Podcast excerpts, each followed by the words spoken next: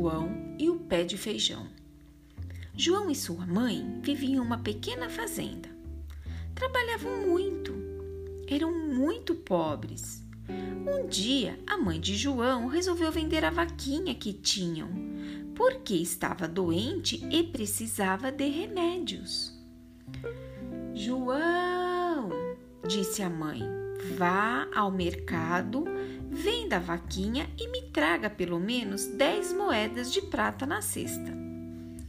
No caminho para o mercado, João conheceu um homem velho que perguntou: João, onde você está indo com essa vaca? Vou vender no mercado, respondeu. Se você quiser, pode se tornar rico como nunca sonhou ser, disse o velho. Eu compro sua vaca e lhe dou-lhes feijões mágicos. Se você plantá-los, eles crescerão até o céu.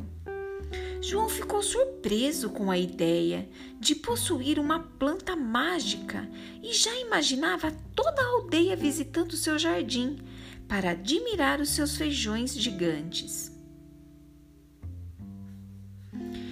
Então, João vendeu a vaca por feijões e apressou-se a ir para casa, muito satisfeito consigo mesmo. A mãe ficou muito brava e disse ao menino que ele tinha sido enganado.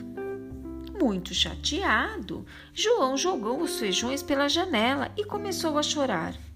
No dia seguinte, ele levantou-se. Primeiro, e correu para a cozinha.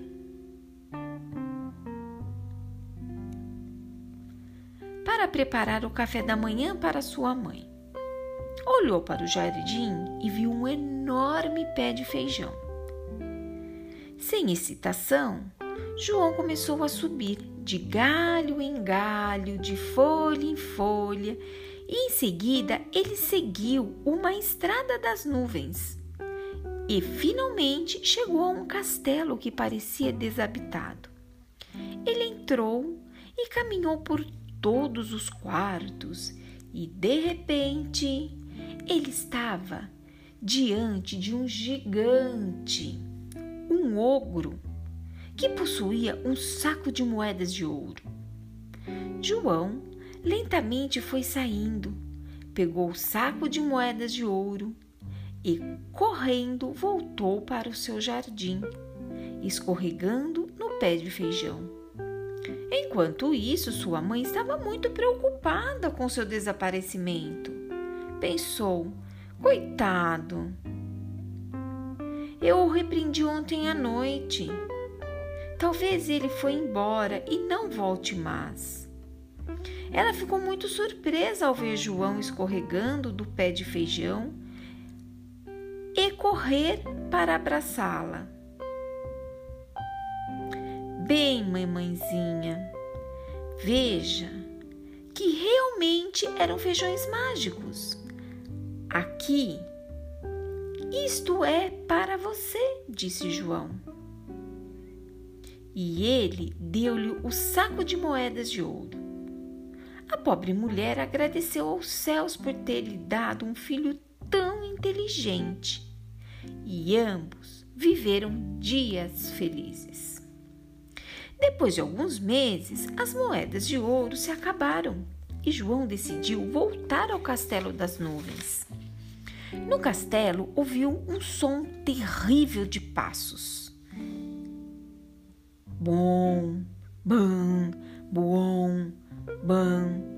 João saltou para dentro do forno para se esconder, deixando a porta entreaberta. Ele viu o gigante colocar sobre a mesa um porco e uma galinha. Então o gigante fez o porco cozido na lareira e comeu com grande apetite. Abriu a gaiola e tirou a galinha. Ele a colocou sobre a mesa e disse: Bote para mim um ovo de ouro. E a galinha botou.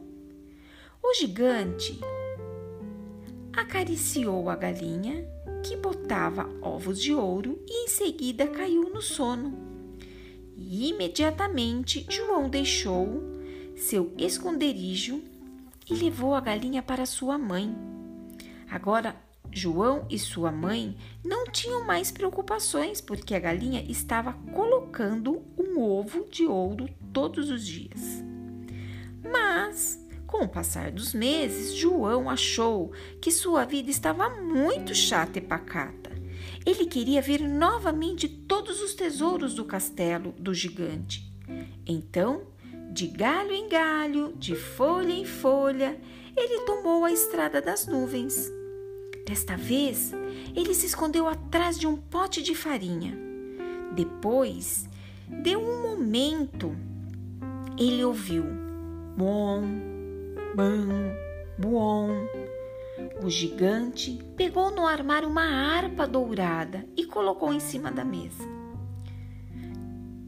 Toque! harpa dourada, disse o gigante. E a harpa começou a tocar. A música era tão suave que, sendo a hora da sexta, o gigante logo começou a fechar os olhos e adormecer.